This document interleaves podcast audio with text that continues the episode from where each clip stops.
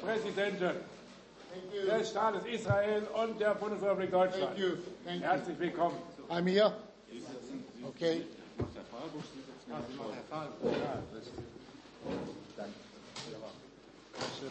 Here. Yeah. Can we sit? Please be seated. Bitte nehmen Sie doch Platz.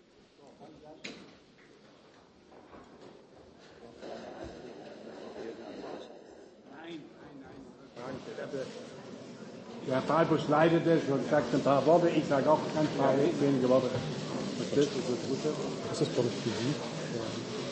We, we, we talk in English or we can talk Hebrew and German or whatever. What, It's uh, They know- simultaneous, simultaneous translation. so I can talk Hebrew. You will have the techniques and uh, Okay, that, that I know. Okay. Gut, Don't waste our time. dann möchten wir beginnen. Wir freuen uns, dass zu uns gekommen sind seine Exzellenz, der Präsident des Staates Israel, Herr Rivlin, der Bundespräsident Dr. Steinmeier und der Präsident des Deutschen Bundestages Dr. Schäuble. Unsere internationale Jugendbegegnung ist gestern aus Auschwitz zurückgekehrt, wo wir am Montag in Auschwitz-Birkenau an der Gedenkveranstaltung anlässlich des 75. Jahrestages der Befreiung teilnehmen durften. Unsere internationale Gruppe junger Erwachsener steht noch immer unter dem Eindruck des Gedenkstättenbesuches in Auschwitz und der sehr bewegenden heutigen Gedenkstunde im Plenarsaal.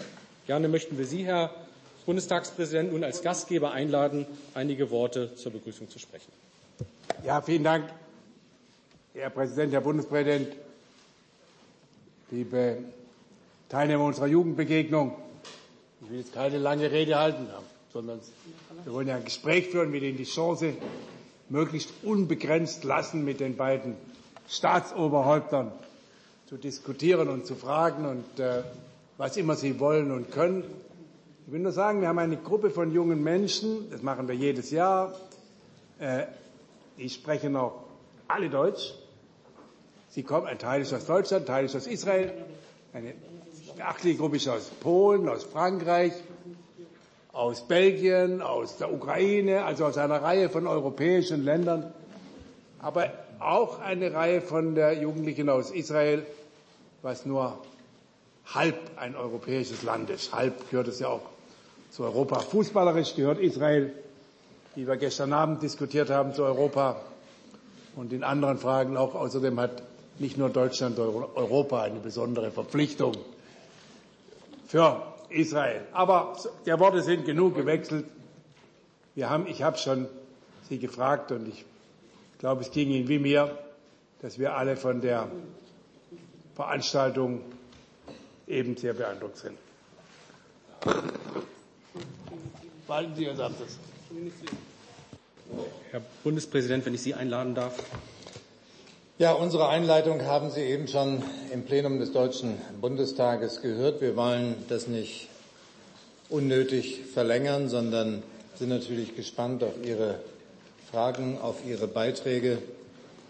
Ansonsten freue ich mich, Sie jedenfalls zum Teil wiederzusehen. Wir sind uns äh, in Auschwitz, in Birkenau, in verschiedenen Gruppen schon über den Weg gelaufen und äh, ich bin Ihnen zunächst mal dankbar, dass Sie an dieser Jugendbegegnung teilnehmen.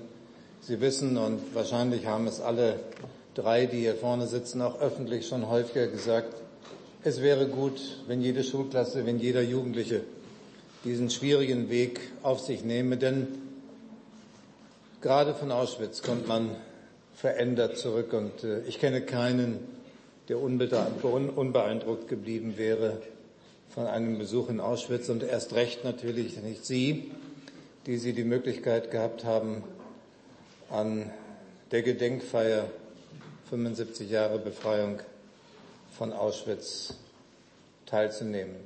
Und ich vermute, Sie haben Auschwitz nicht nur besichtigt, sondern auch die Gelegenheit gehabt, mit Überlebenden zu sprechen und haben gespürt, wie schwer es für die Überlebenden heute noch ist, Auschwitz zu besuchen. Und ich habe Herrn Bundestagspräsidenten gerade heute Morgen erzählt, dass wir bei vielen Begegnungen mit Überlebenden in Jerusalem in den letzten Tagen, in der letzten Woche eine fast übereinstimmende Erfahrung gemacht haben, dass viele Überlebende zehn Jahre, manche 20 Jahre über die Erlebnisse in ihrer Lagerhaft nie gesprochen haben. Die Eltern, weil sie die Kinder schonen wollten, sie nicht beunruhigen wollten mit Blick auf das eigene Schicksal, und die Kinder haben nicht gefragt, weil sie gespürt haben, das ist ein ganz sensibler Punkt bei den Eltern, an den wir lieber nicht rühren wollen. Deshalb ist auch für die Überlebenden die Erfahrung von Auschwitz oder anderer Camps, Konzentrationslager ähm, eine Erfahrung gewesen, die auch für die Überlebenden erst nach und nach mit viel zeitlichem Abstand aufgearbeitet werden konnte. Danke nochmal, dass Sie hier sind und danke für die Bereitschaft zu diesem Gespräch.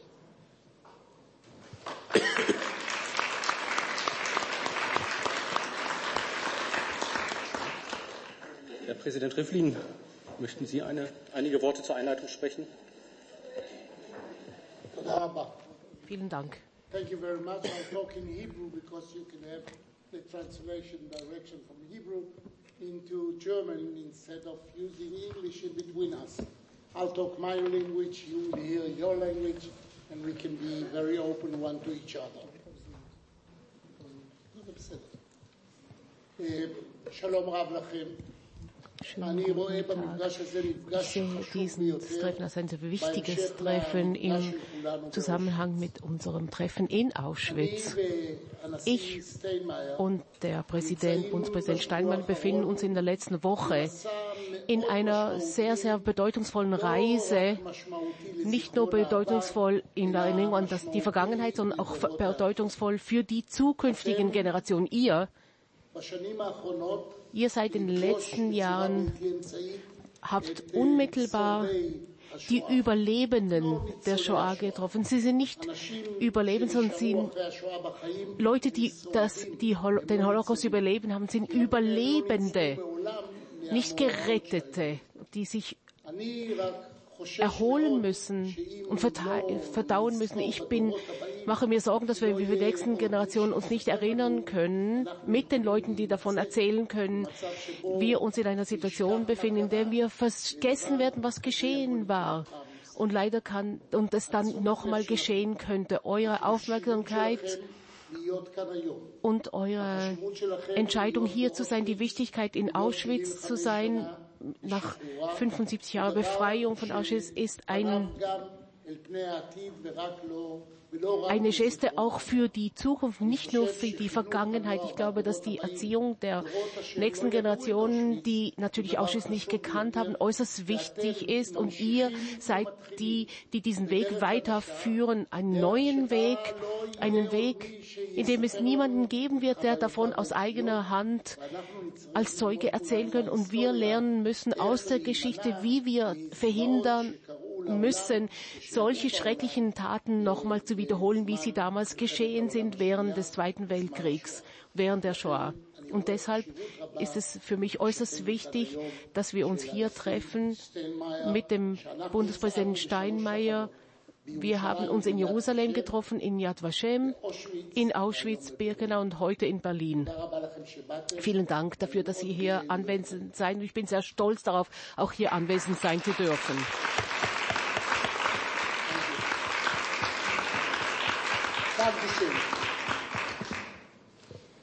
Ich darf nun zu unserem Podiumsgespräch zum Thema Gedenken an die Opfer des Nationalsozialismus überleiten. Unsere Gruppe hat sich darauf verständigt, dass Anouk Verneulen eine Eingangsfrage stellt. Bitte. Ähm, ja, also ich bin Anouk Verneulen und ich komme von dem Pax Christi. Ähm, sehr geehrte Präsidenten, Sie alle haben äh, die Gedenkstätte Auschwitz-Birkenau besucht. Ähm, was ist Ihnen während des Besuches durch den Kopf gegangen?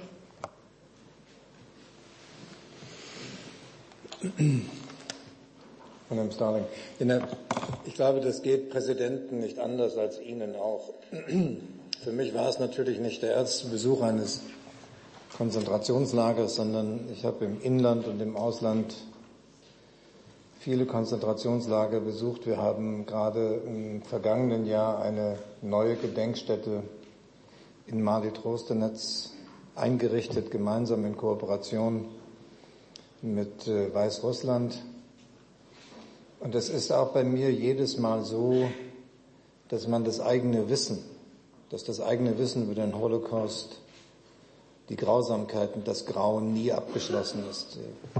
In Mali Trostenetz zum Beispiel, heute in Weißrussland gelegen, wie gesagt, ähm, habe ich in der Vorbereitung erfahren, Mali Trostenetz war die Stätte, an der die Nazis sich nicht mal die Zeit genommen haben, ein Konzentrationslager zu bauen, sondern da gab es eigentlich nur eine Rampe, nicht mal einen Bahnhof, eine Rampe, von dem aus fast sämtliche Juden aus Prag und Wien der Ermordung und Vernichtung zugeführt worden sind.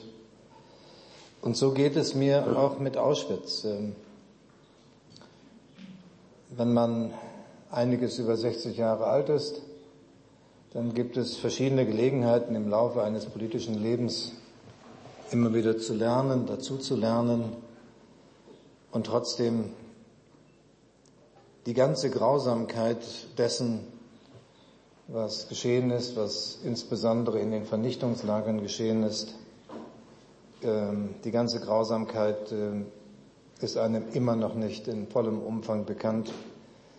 Man lernt Neues hinzu und Auschwitz, wo ich auch zum ersten Mal war, mein erster Besuch in Auschwitz, zu wissen, was ist, was geschehen ist, ist das eine. Aber selbst, und so wird es Ihnen auch gegangen sein, durch die Gaskammern zu gehen und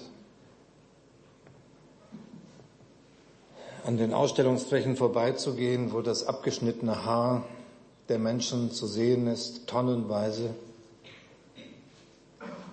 wo die Koffer aufgestapelt liegen von denen, die von zu Hause abgeholt wurden von der Gestapo oder von der RS, SS, möglicherweise nicht in vollem Umfang ahnen, was auf sie zukommt. Jeder Koffer fein säuberlich beschriftet, damit man so die Hoffnung nach der Entlassung aus dem KZ auch den eigenen Koffer zurückbekommt. Das alles, das alles übersteigt die Vorstellungskraft und bis hin zu dem Schild über dem Eingang von Auschwitz ist das Kennzeichen eben dieses, diese Bereitschaft zur Grausamkeit und grenzenlosen Zynismus der in diesen Jahren vorherrschte und dem so viele Millionen Menschen zum Opfer gefallen sind.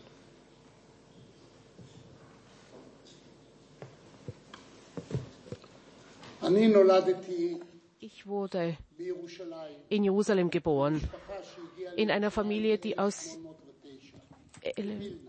1809 nach Jerusalem kam, aus Vilna, Vilnius. Ich wurde zehn Jahre vor der Staatsgründung geboren. Ich war frei in meinem Land, obwohl das Land, das Land Israel noch nicht existierte, der Staat. Wir haben immer noch Gerichte gehört, als ich drei, vier Jahre alt war, das was in Europa geschehen, konnten wir das wirklich nicht verstehen. Wir vielleicht verstehen, dass ein Mensch umgekommen ist, zwei Leute, einer um ermordet wurde. Wir haben nicht verstanden, was die Dimensionen, was bedeutet das Millionen von Menschen, die in Krematorien verbrannt wurden. Das konnte man sich überhaupt nicht vorstellen. Wir konnten das nicht greifen. Das können Menschen mit ihrem Verstand nicht verstehen. 1954 kamen, kamen die ersten Überlebenden nach Israel und nach Palästina. Und wir haben uns gefragt, ob sie sich, ob sie verrückt geworden sind vielleicht, ob sie, sie kamen mit Nummern auf ihrem Arm und wir haben nicht verstanden, was das bedeutete. Aber immer, als wir immer mehr gehört haben von ihnen und es sich immer mehr aufgedeckt hatte, wir haben gelebt. Es gab natürlich kein Internet, es gab ja auch fast kein Kino und vielleicht einmal im Monat gingen wir ins Kino. Das war nicht alles offen und die Information war offen und man verstehen konnte, was in Australien morgen früh geschieht und was in Argentinien gestern geschah. Wir waren in einer Welt, in der wir das gar nicht verstehen konnten. In viele Jahre lang wollte ich nach, als Jude nicht nach Auschwitz reisen. Und viele Jahre lang wollte ich diese Leute nicht in die Augen schauen, die mitgeholfen haben, diese schrecklichen Taten durchzuführen in den Ländern, in denen Leute, Juden als Nachbarn gelebt haben, als Menschen und nicht erwarteten, dass ihre Nachbarn mit den Nazis zusammengearbeitet haben. Als ich älter wurde und auch gesandt wurde als Teil der Öffentlichkeit, bin ich nach Auschwitz zum ersten Mal gereist. Und was ich dort gesehen hatte, konnte ich nicht begreifen. Ich konnte nicht begreifen, dass das wirklich geschehen war. Aber wir waren auch sehr realistisch. Wir hatten einen, den Unabhängigkeitskrieg durchgemacht. Wir haben den Staat gegründet. Wir haben die, das Militär gegründet, damit wir uns uns, unsere Kinder, unsere Enkelkinder schützen können. Aber als ich in Auschwitz zum ersten Mal war, hat es mich durchgerüttelt, weil wir nicht verstanden haben, wie aus einem Menschen ein Mensch sich so verhalten kann einem anderen Menschen gegenüber. Als fünften, sechsten Mal war ich jetzt zu Besuch bei Auschwitz und jedes Mal mit einer anderen Gruppe, mit einer anderen Zusammensetzung von Menschen. Manchmal mit meinen Freunden, manchmal, ich war dort mit meinen Kindern und auch mit meinen Enkelkindern heute. Das war das erste Mal, dass wir gemeinsam der Staats, der Bundespräsident und ich als Präsident zum Symbol beim Symbol waren, das ein Symbol des Rassismus, ein Symbol des Antisemitismus, der Symbol der Intoleranz, der kompletten Intoleranz und der Möglichkeit, das überhaupt zu glauben, dass ein Volk, ein Genozid stattfinden kann.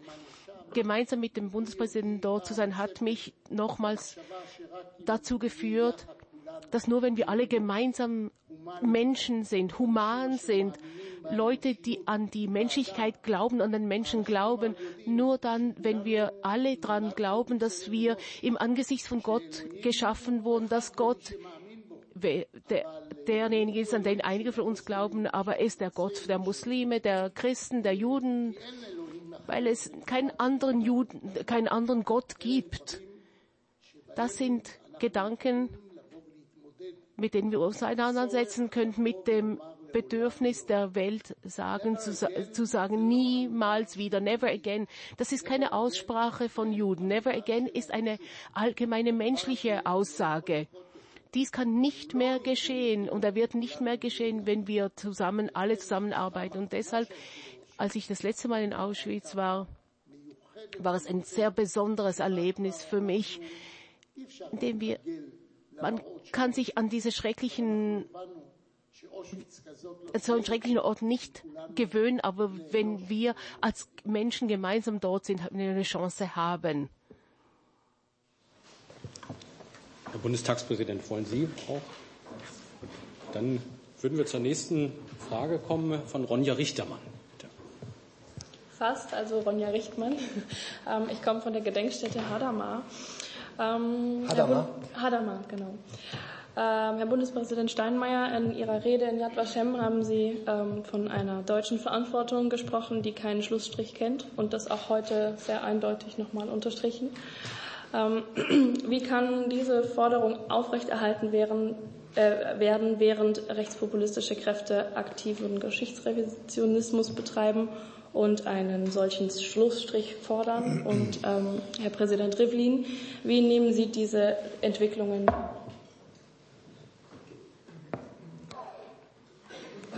Ja, das war ja fast der Hauptgegenstand meiner Rede heute. Und äh, ich glaube, uns hier vorne ist allen bewusst, das Besondere an der Demokratie ist, dass sie eben nicht für alle Zeiten garantiert ist, sondern dass sie lebt natürlich von verantwortlichen Politikern, aber auch äh, von der Verantwortungsbereitschaft und vom Engagement der Bürgerinnen und Bürger eines Landes. Und äh, wenn ich so beginne, dann meint das eben auch, wir können Antisemitismus äh, mit Gesetzen begrenzt, Strafgesetzen antisemitische Handlungen verbieten. Aber ähm, wir können schlecht in die Köpfe der Menschen hineinregieren. Und äh, deshalb glaube ich, dass es für uns, die wir an unterschiedlichen Stellen in der Politik Verantwortung tragen, darauf ankommt, uns Gesprächsbereitschaft, diskussionsbereit zu zeigen. Natürlich braucht eine Demokratie, das ist das, was Präsident Revlin eben auch gesagt hat, kontroverse Angebote, braucht die Auseinandersetzung darüber. Aber unsere Verantwortung liegt eben auch darin, die Grenzen für eine solche demokratische Auseinandersetzung zu ziehen, wo wir sehen, dass eine Debatte abrutscht, in der sich Hass und Gewalt verbreiten und das, was notwendig ist als Fundament der Demokratie, eine Auseinandersetzung, die mit einem Mindestmaß an Vernunft geführt wird und noch von dem Willen getragen ist, sich mit Argumenten auseinanderzusetzen, entfernt. Gestern in der Schule hat eine Schülerin eine ähnliche Frage gestellt und äh, noch mehr nach der Rolle von Schule und Lehrern gefragt. Und äh, ja, könnte man leichten Herzens sagen, da gibt es eine große Rolle, eine große Verantwortung der Schulen und der Lehrer. Aber vielleicht dürfen wir es uns auch nicht so einfach machen, weil wir wissen auch, dass Schulen, der Einfluss von Lehrern heute für viele, nicht nur junge, aber auch junge Menschen in Konkurrenz tritt zu ganz anderen Einflussfaktoren soziale Medien etwa. Und äh, deshalb äh, kommt es eben auch darauf an, dass wir unser Engagement nicht nur auf die klassischen Gesprächssituationen beschränken, im Parlament oder in der Kommunalpolitik, möglicherweise auch am Familientisch, sondern dass wir auch sensibel bleiben, gerade gegenüber einer, einem Stil und einem Inhalt der Auseinandersetzung, der heute in anderen Gesprächsformaten eben vor allen Dingen in den sozialen Medien geführt wird. Und äh, wenn man etwas Positives feststellen will, dann vielleicht das, dass es heute mehr Einzelpersonen, aber auch Initiativen gibt, die sich gezielt zur Aufgabe machen, in den sozialen Medien zu widersprechen, wenn sich jemand mit äh, völkischen, nationalistischen oder von Hass und Rassismus getragenen Äußerungen verbreitet. Die Antwort, die ich gebe, heißt, die Politik hat ihre Aufgabe, hat ihre Verantwortung, aber wir werden sie in der Politik nie vollständig erfüllen können, wenn große Teile der Gesellschaft ihre Verantwortung nicht auch spüren. Einfach wegzuhören, äh, Diskussionen, die zum Nachteil von bestimmten Bevölkerungsgruppen, Minoritäten verlaufen, einfach zu ignorieren. Das ist eben etwas, was wir in der Demokratie nicht hinnehmen sollten. Und dazu brauchen wir das Engagement gerade auch der jungen Menschen in dem Alter, in dem sie jetzt sind.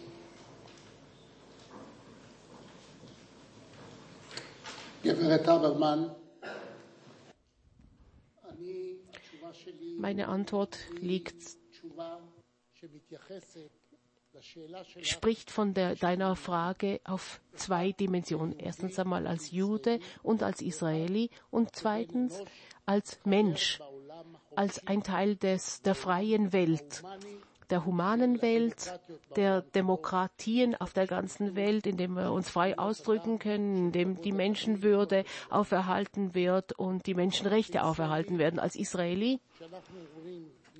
wenn wir sagen never again, niemals mehr wieder, wissen wir, dass wir das sagen können, weil wir uns selber schützen können, nicht weil wir so viel Macht haben, nicht aus dem Gefühl, dass wir imperialistische Macht haben, sondern aus dem Gefühl, dass wenn wir uns selber nicht schützen können, wir in, uns in einer schrecklichen Situation befinden, wie in der Vergangenheit. Deshalb wird das nicht mehr geschehen. Als Mensch habe ich eine sehr große Verantwortung, eine sehr große Verantwortung meinen Kindern gegenüber, eine sehr große Verantwortung meinen Enkelkindern gegenüber, eine sehr große Verantwortung der Welt gegenüber, an die ich glaube. Ja, Faschismus gab es auch nach dem Zweiten Weltkrieg, aber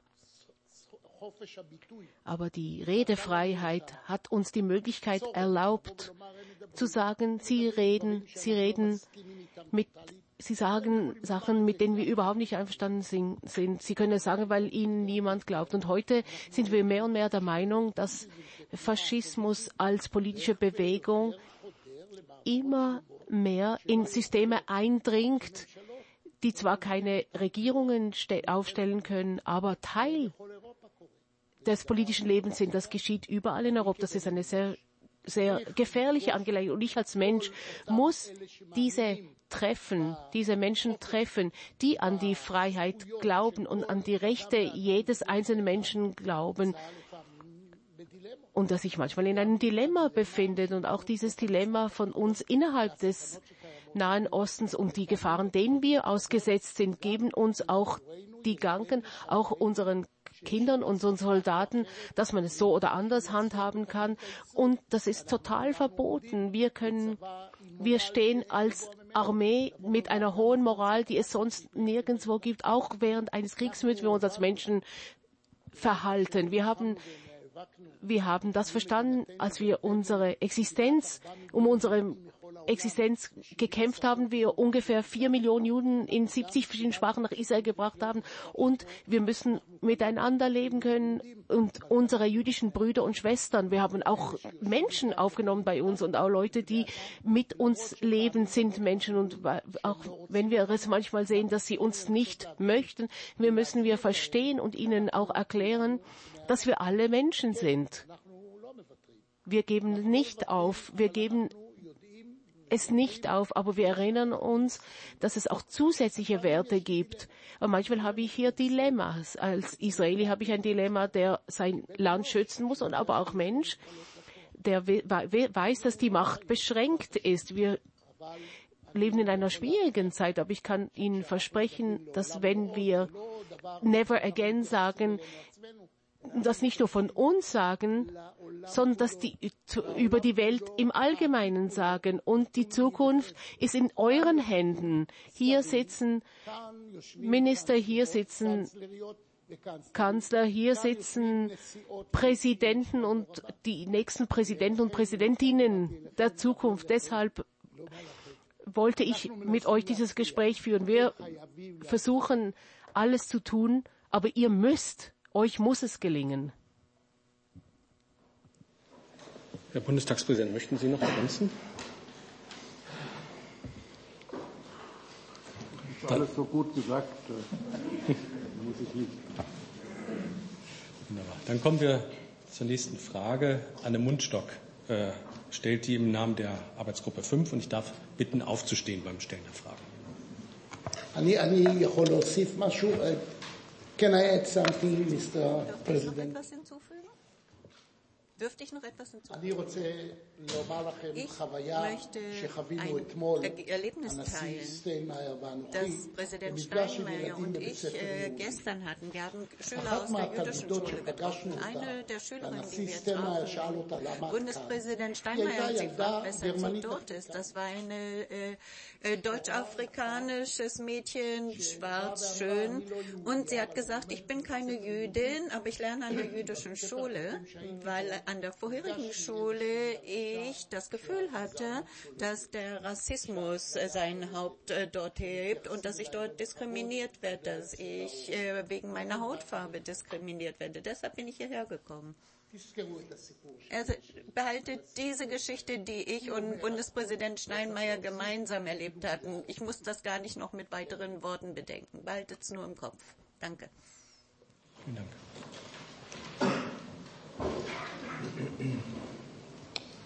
Wenn sie aufsteht, ich habe mal das, das Mikrofon schlechter. Bitte? Ich, will, ich würde sitzen bleiben. Für das Mikrofon okay. ist besser, wenn Sie sitzen ja. bleiben. Okay. ähm, mein Name ist Anne Mundstock. Ich bin Auszubildende bei Volkswagen und bin äh, hier im Namen des Internationalen Ausschusskomitees. Und ähm, meine Frage richtet sich an den Herrn Bundespräsidenten und den Herrn Bundestagspräsidenten. Ähm, never forget ist schön, aber never again ist noch schöner. Was macht Deutschland heutzutage, um gegen Antisemitismus, Rechtsextremismus und andere Formen von Rassismus zu kämpfen? Wie wird das in Zukunft intensiviert? Und meine zweite Frage richtet sich an den sehr geehrten Herrn Präsidenten Rivlin. Gerne würde ich Sie fragen, wie, Sie, wie kann der Kampf gegen Antisemitismus international noch intensiviert werden?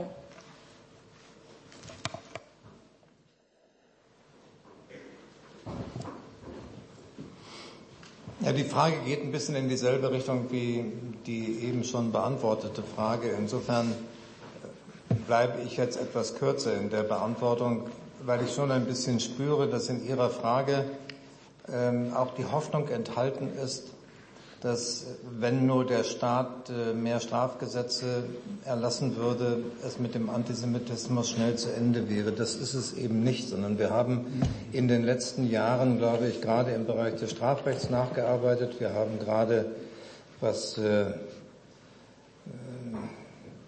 antisemitische, rassistische Kommentierungen im Internet angeht, ja in durchaus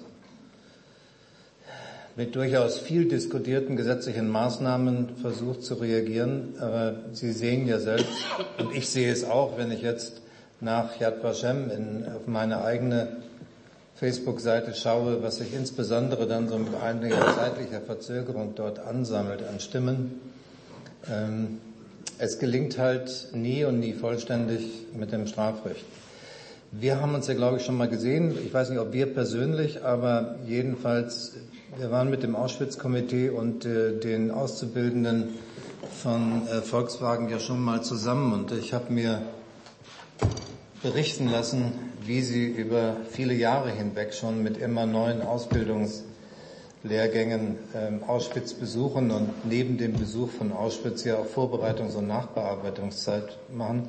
Ich erwähne das nur deshalb, weil in Ergänzung dessen, was Politik machen kann, äh, durch rechtliche Maßnahmen, gesetzgeberische Maßnahmen, durch entschiedenes öffentliches Auftreten, auch durch solche gemeinsamen Auftritte wie Präsident Rivlin und ich sie jetzt in den letzten drei Jahren, äh, in den letzten drei Tagen oder fünf Tagen hatten, Öffentlichkeit zu sensibilisieren, klar zu zeigen, was ist Gegenstand unserer Verantwortung.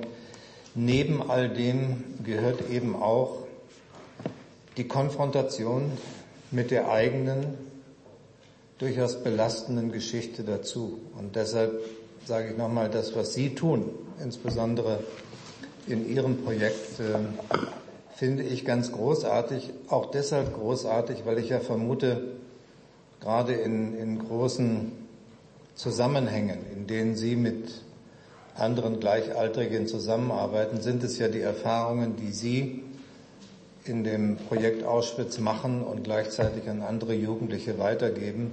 Das wird nicht dieselbe Intensität bei denen haben, aber vielleicht hilft es ein bisschen zu immunisieren gegen manchen Einfluss neuen völkischen Denkens, das es leider gibt und äh, dass die politische Debatte auch in unserem Lande von Zeit zu Zeit wieder zu vergiften beginnt. Also ich will, ich will gerne, als Sie mich gefragt haben, dann, sagen, die beiden Präsidenten, das kann ich gar nicht besser sagen, haben ja gesagt, in der Politik, in der Demokratie kann die Politik zum Glück nicht alles. In Diktaturen glauben die Diktaturen, die könnten alles, das ist aber nicht gut. Deswegen ist schon wichtig, dass wir in der Gesellschaft, vor allen Dingen auch die jungen Menschen, auch im Alltag, immer wieder alles machen. Aber das, was die Politik tun kann, versuchen wir zu tun. Deswegen haben wir Gesetze. Und gelegentlich äh, lernen wir auch aus neuen Erfahrungen, dass wir Gesetze verschärfen müssen. Wir hatten vor vielen Jahren einen großen Streit unter Juristen, ob man das Leugnen eines geschichtlichen Ereignisses unter Strafe stellen kann. Eigentlich sagen Juristen, das kann man nicht. Aber wir haben, und das Verfassungsgericht hat es auch entschieden, dass es richtig ist in Deutschland. In Deutschland ist das Leugnen des Holocaust strafbar. Verstößt eigentlich gegen die Prinzipien von jeder darf jede Dummheit reden, das ist noch nicht strafbar. Aber in Deutschland, nach der Geschichte, wo es Teil des Grundkonsensus ist, der diese Deutschland überhaupt zugrunde legt, da gehört es eben dazu und deswegen ist es auch strafbar. Jetzt haben wir im Bundestag sechs Fraktionen, früher hatten wir vier. Ich bin der Präsident des ganzen Bundestages. Aber wir achten sehr darauf. Und wir sagen es auch immer. Der Bundespräsident hat es auch heute gesagt. Sie haben auch gesehen, alle Fraktionen haben sich applaudiert, sich ordentlich verhalten, so wie der Bundestagspräsident sich das wünscht. Aber natürlich gibt es auch anderes und darüber, da darf man auch nicht zurückschrecken. Dann haben Sie vielleicht gesehen, ich meine, es ist, eigentlich ist es eine Schande, dass wir alle jüdischen Einrichtungen unter Polizeischutz stellen müssen. Aber eine noch größere Schande war es, da oben sitzen die beiden Rabbiner, die in Halle dabei waren, dass wir keinen Polizeischutz hatten. Ein Yom Kippur vor der, weil man geglaubt hat, es sei da nicht notwendig. Also machen wir Polizeischutz. Aber es ist natürlich nur die, die, die weniger schlechte Lösung. Und vor kurzem hat der Bundesinnenminister gesagt, der ist, ich bin früher mal Innenminister gewesen, hat er gesagt, ja, wir haben inzwischen, das haben wir gar nicht so geglaubt, und das stimmt, ich habe das früher auch nicht so geglaubt, dass der Rechtsextremismus in einem solchen Maße zur Gewalt neigt. Nicht alle, aber Morde, Anschläge, und da muss eben der Verfassungsschutz da stärker überwachen. Und man muss da auch mit all den Mitteln vorgehen. Und dann äh, gibt es einen Bereich, wo wir noch am Suchen sind, wie wir das richtig hinkriegen. Da haben wir mit jungen Leuten sofort auch Diskussionen. Wir müssen auch im Internet, in den sozialen Netzwerken, die Grundregeln menschlichen Zusammenlebens müssen auch im Internet durchgesetzt werden. Ist leicht gesagt, noch nicht leicht getan, aber muss daran gearbeitet. Dann geben wir relativ viel Geld aus als Bundestag, also als Haltgesetzgeber. Das ist ja nicht unser eigenes Geld, sondern das Geld der Steuerzahler, um alle möglichen Programme zu machen, weil auch das wichtig ist. Also wir hören nicht auf und wir machen auch diese Veranstaltungen wieder und wieder, versuchen immer neue Formen zu finden. Das heißt, die Politik zieht sich nicht darin und sagt, Politik, Bürger macht mal, sondern was wir tun können, tun wir auch um alle diejenigen, die sich als Bürger ermutigt fühlen oder auch um ein gutes Beispiel zu geben. Ich hoffe ja auch, dass solche Reden, wie wir sie heute gehört haben, viele Menschen beeinflussen, zu sagen, ja halt, wenn ich das nächste Mal auf der Straße einen höre, der dummes Zeug redet. Oder im Bus oder so, da kann man ja mal hingehen und sagen, was redest du denn für einen Unsinn? Genau.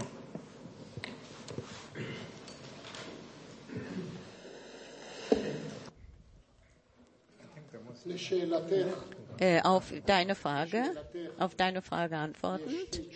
Da habe ich zwei Antworten auf deine Frage. Die das äh, Grund, äh, Grund äh, sind äh, auf äh, die erste ist Bildung.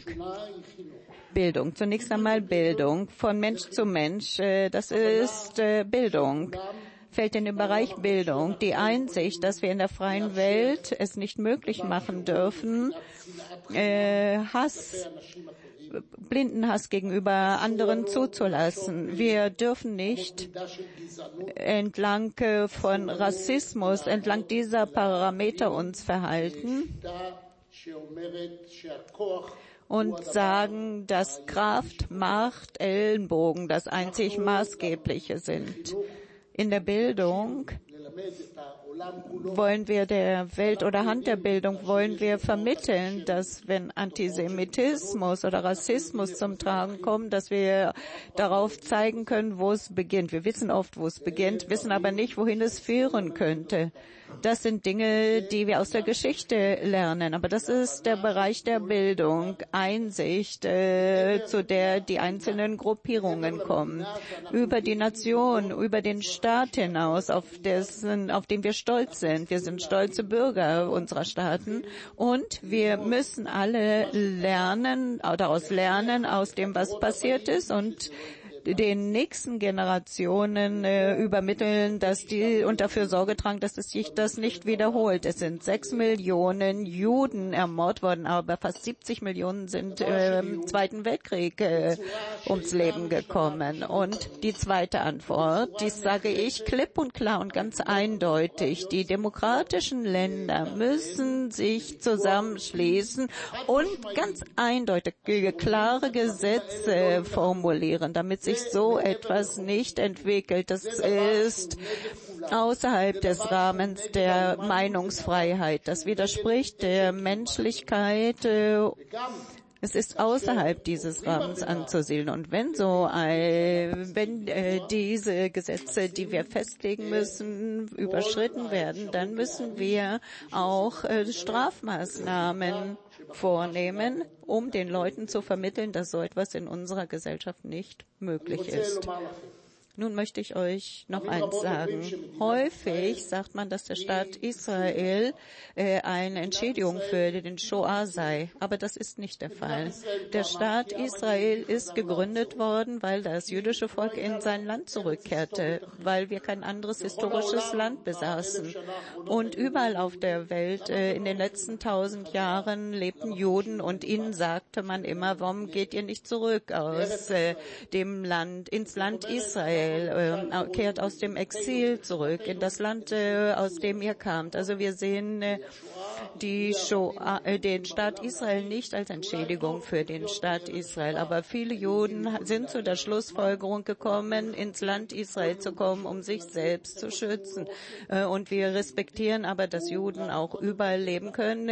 Juden sind zunächst einmal Menschen und äh, die können selbst entscheiden, wo sie leben wollen. Wir sind sehr stolz auf unseres Land, auf unser Land, aber wir begreifen auch, dass es durchaus Leute gibt, die überall anders auf der Welt leben möchten. Aber in Israel Israel müssen wir äh, auch jeden Menschen, ob es ein Jude oder nicht Jude ist, respektieren. Das heißt, insofern definieren wir unseren Staat und unsere Gesetze sind auch so geartet, dass der Staat ein jüdischer Staat ist, aber mit äh, rechtlicher Gleichstellung für sämtliche Bürger.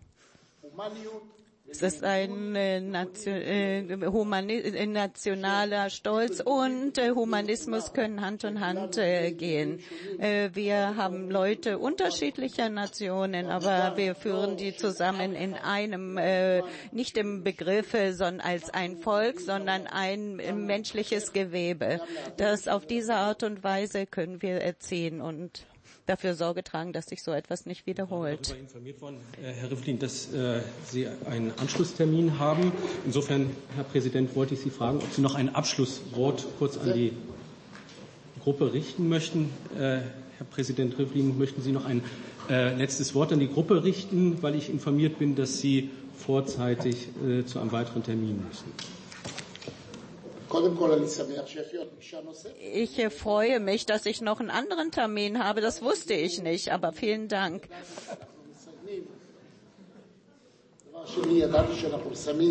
Ich wusste, dass, also ich habe hier damit geendet und gesagt, dass hier in Deutschland äh, Israel keine Entschädigung äh, für die Shoah ist. Das habe ich nicht äh, provokant gemeint. Meine Familie ist äh, vor 150 Jahren vor dem Holocaust nach Jerusalem gekommen. 155 Jahre vor Babia nach Israel gekommen, nach Jerusalem gekommen, weil sie geglaubt haben, dass wir tagtäglich äh, beten wir Gott im, zu Gott im Himmel, dass wir nach Jerusalem zurück können. Wir als Familie haben geglaubt, dass wir nur nach Jerusalem müssen. Gott wird uns beistehen. Das haben wir dann 1809 getan. Ich möchte euch allen danken.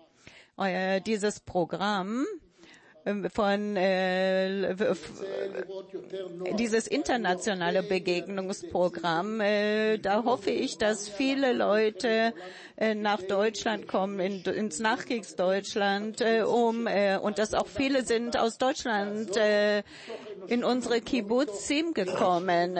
Sie waren vom Menschlichen bewegt und äh, wollten äh, helfen und ich glaube, israelische Jugendliche und Kinder sollten Jugendliche aus europäischen Ländern, insbesondere aus Deutschland treffen, so wie ihr nach Israel eingeladen seid, um euch anzusehen, welches Land wir geschaffen haben. Die Herausforderung haben wir zu einer Chance gemacht einer Opportunity. Auf diese Art und Weise haben wir einen Staat gegründet, in dem es sich gut leben lässt. Vielen Dank für euer Treffen.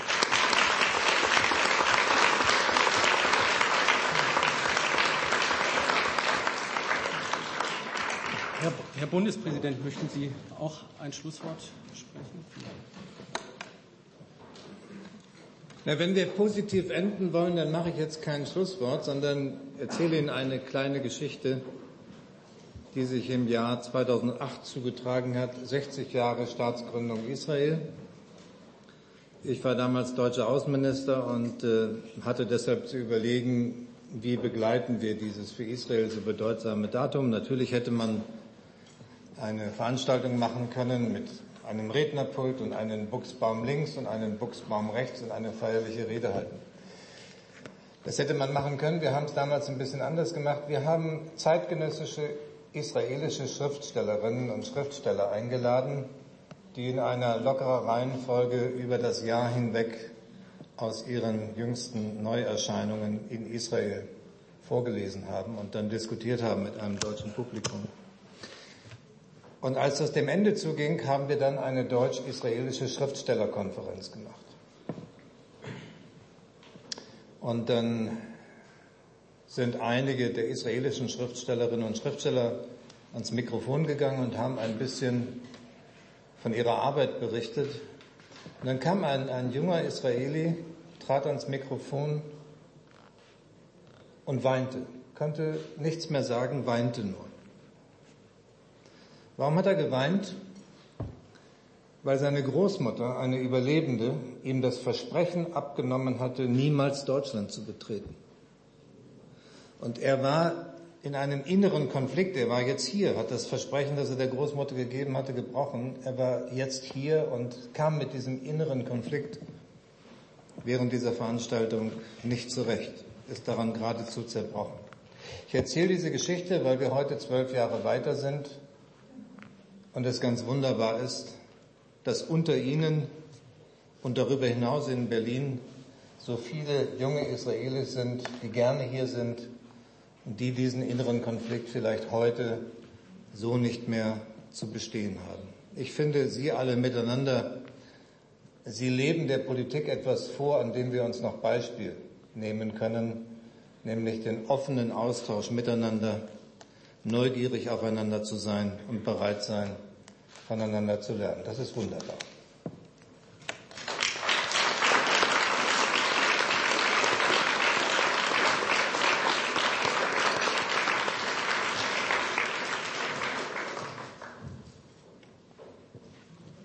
Bundestagspräsident. Dann danke ich äh, im Namen von uns allen, den beiden Präsidenten, dass Sie heute in Berlin beide gesprochen haben, dass Sie mit den Jugendlichen zusammen in Auschwitz waren und dass wir jetzt dieses Gespräch haben konnten. Ich will gerne noch einmal auf etwas hinweisen, wovon beide Präsidenten in ihren Reden gesprochen haben. Es müssen nicht Juden sein, gegen die sich diskriminierende Bestrebungen richten. Wenn ich habe es, gestern Abend erzählt, als wir in kleiner, halb privater oder halb, ja, halb offizieller Runde zusammen waren, ich bin in den 80er Jahren Mitglied der damaligen Bundesregierung gewesen und immer wenn ich damals Besucher aus der jüdischen Gemeinschaft hatte, vorwiegend aus, manchmal auch von den relativ wenigen Vertretern des Zentralrats der Juden in Deutschland oder aus der amerikanischen jüdischen Community, aus Jewish Council und so weiter, haben sie mich immer ermahnt, wir sollten darauf achten, dass keine ausländerfeindlichen Bestrebungen in Deutschland Platz greifen. Gegen die Generation der Gastarbeiter hieß es früher noch, also der, die Kinder, Enkel der türkischen die, äh, Arbeitnehmer, die in den 60er Jahren gekommen sind. Und am Anfang habe ich gedacht, wieso eigentlich kommen ausgerechnet die Vertreter der jüdischen Community und sagen uns, passt auf, dass ihr nicht mit Muslimen so, äh, dass er mit denen anständig umgeht. Der israelische Staatspräsident hat heute genau diese Aufforderung wieder an uns gerichtet. Diskriminiert nicht Muslime, diskriminiert nicht Behinderte oder Alte oder Homosexuelle oder weiß der Kuckuck was. Es fängt mit der Diskriminierung irgendeiner Minderheit an. Und dabei ist mir immer gesagt worden, wir Juden wissen, wo es endet. Und damit aus dem, was sein kann, wie der Bundespräsident gesagt hat, nicht wird, was sein kann, sollten wir immer und überall und jederzeit Diskriminierungen entgegentreten, wo immer wir es können. Und wenn wir das machen, ist mir um die Zukunft nicht bange. Herzlichen Dank.